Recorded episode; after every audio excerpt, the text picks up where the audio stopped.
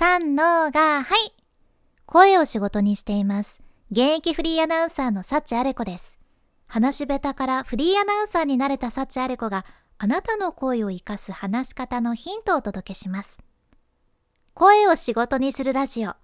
池早さんの提供でお送りします。今日は噛まない方法についてのお話です。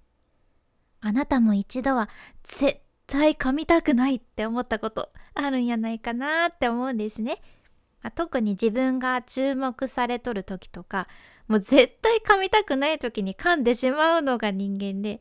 このね噛みたくないっていうのは全人類の願いかもしれませんね。まあ、言うなら私サチアレコはプロの喋り手として仕事しとるけんこのね噛みたくないっていうのはどんだけ今まで願ってきたか分かりません。で究極たどり着いたのはやっぱり噛んでもいい別に噛んでも死にやせんみたいな感じのマインドでこれは本当にね大切なんですねこのマインド。ぜひ今聞いてくださっているあなたも意識として持っておいてほしいなって思う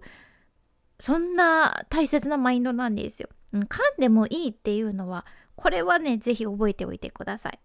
でそれに加えてやはり噛みにくくなるテクニックもいろいろあるけんね。今日はその中の使えるテクニックをシェアさせていただきます。さあ世の中にはね噛みやすい言葉がありますよね。特にビジネスでもよく使われる言葉であなたもきっと目上の人には特に使う言葉でなんなら私たちプロの喋り手も現場でよく使う言葉、まあ、つまりねめっちゃみんなが使う噛みやすい言葉があるんですけどなんだ？っていうね いきなり いきなりの謎謎感っていうことですけどもうね言っちゃいます。正解はさせていただきます。やね？させていただきます。これ私サチアレコはこの言葉がですねずっと憎かったんですね。もう何かにつけ台本に書かれているこの「させていただきます」司会進行をさせていただきます。乾杯に移らせていただきます。紹介させていただきますとかね。なんかもうシンプルに紹介するよってよくないってずっと思ってたんですよ。これ何がねそんなに言いにくいのかというとまあさせてのさせで作業が続いているっていうのといただきますのいただってただってたの音がね続いてるっていうのがあるんですね。やけんこそなんかこうさせていただきますとかさせていただきますっていう風になっちゃうっていうのが結構あるわけなんですよ。このさせていただきますっていうのは相手を立てる感じの柔らかい表現やけん使いやすい言葉ではあるんですよね。でも噛みやすい言葉でもあるんですよね。ほんと悩ましいなーっていうことで今日はあなたもすぐ使える噛みにくくなる方法を3つお伝えしていきます。もう早速まず1つ目言葉を区切る言葉を区切るっていうことですね。あの、また改めてお電話させていただきますって一言で言うと噛みやすいんですね、これ。だから、この文章をね、小さく分解していくんですよ。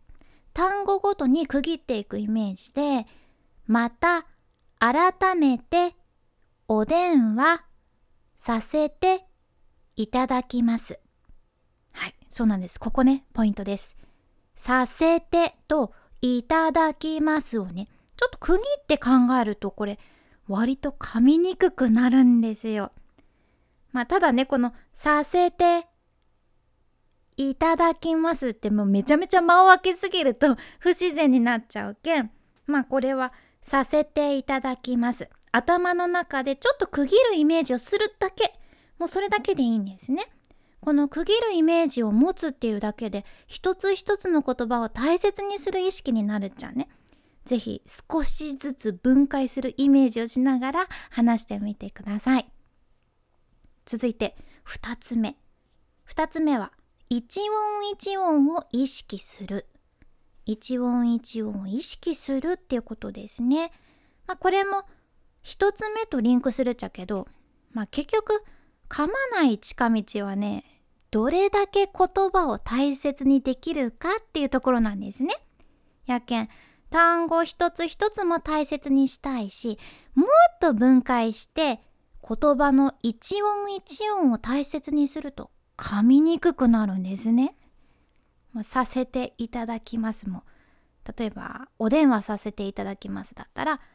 お電話させていただきます。これもねこのまま話してしまうとあれ？なんかめっちゃ変わっててる人来たなーってなっちゃってこの人と仕事できないなーってなっちゃうんで、まあ、あくまでこの一音一音を丁寧に発音する意識を持つっていうことですね。そういう意識を持つっていうだけで大丈夫です、まあ、これは本当にねプロも意識してることやけんかなり使えるテクニックだと思います。そして最後の3つ目。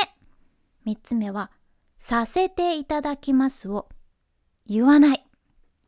させていただきますを言わないんですあどういうことですかって感じですよねこれそのままでねまあ本当に言わない方法なんですね。まあこれちょっと3つ目おまけみたいなものになりますがあなたに質問します。本当に本当に本当にさせていただきますってどうしても言わなきゃいけないですかっていうことなんですね。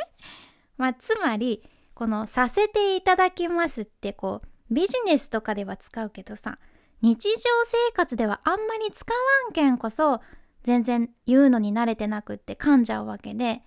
まあ、わざわざ噛むリスクをとって言う必要ないかもしれませんよっていうことを伝えたいんですね。まあ、例えば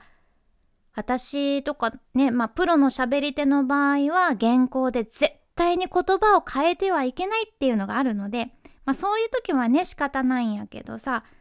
まあ普通の日常とか自分で考えて言葉を選んでいい時とかはさまあ別の言い方しちゃおうよっていうことで是非ですねさせていただきますが苦手な人はいたしますに変えてみてください。シンプルですね。させていただきますに比べたらいたします。シンプルな感じでいいですよね幸あれ子は私もいたしますが大好きなんですね お電話いたします。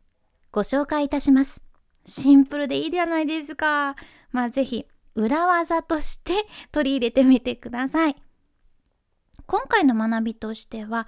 3つの噛まない方法ということで1つ目が言葉を区切る2つ目が一音一音を意識するそして3つ目がさせていただきますを言わない、まあ、つまり言いやすい言葉に変えてみるっていうことですね。ぜひ日頃から 何かとさせていただくことが多い人は参考にしていただけたらなと思います。今回の内容と合わせて聞きたい回を一つ概要欄に入れています。今日は裏技、喋りのプロが内緒で使う噛まない方法という回ですね。こちらもここだけの話っていうことで魔法の裏技をご紹介しています。ぜひ合わせてお聞きください。そしてこのラジオのスポンサーである池早さんの新刊チェックされましたか？主婦の友社から出てるんですけど中学生から知っておきたい悪い大人にお金を騙し取られない全知識という本ですねお金を守る知識をすべて教えてくれるというそんな内容になっていますお金で損したくない人必見の本になりますね。まあお金で損したい人いないと思うけんまあみんな読んだ方がいいっていうことですよねつまりは。私もお家に届くのを心待ちにしてる感じですけれどもこちらの方もぜひリンクを概要欄に入れてますのでぜひぜひチェックしてみてください。君に幸あれではまた博多弁の幸あれ子でした。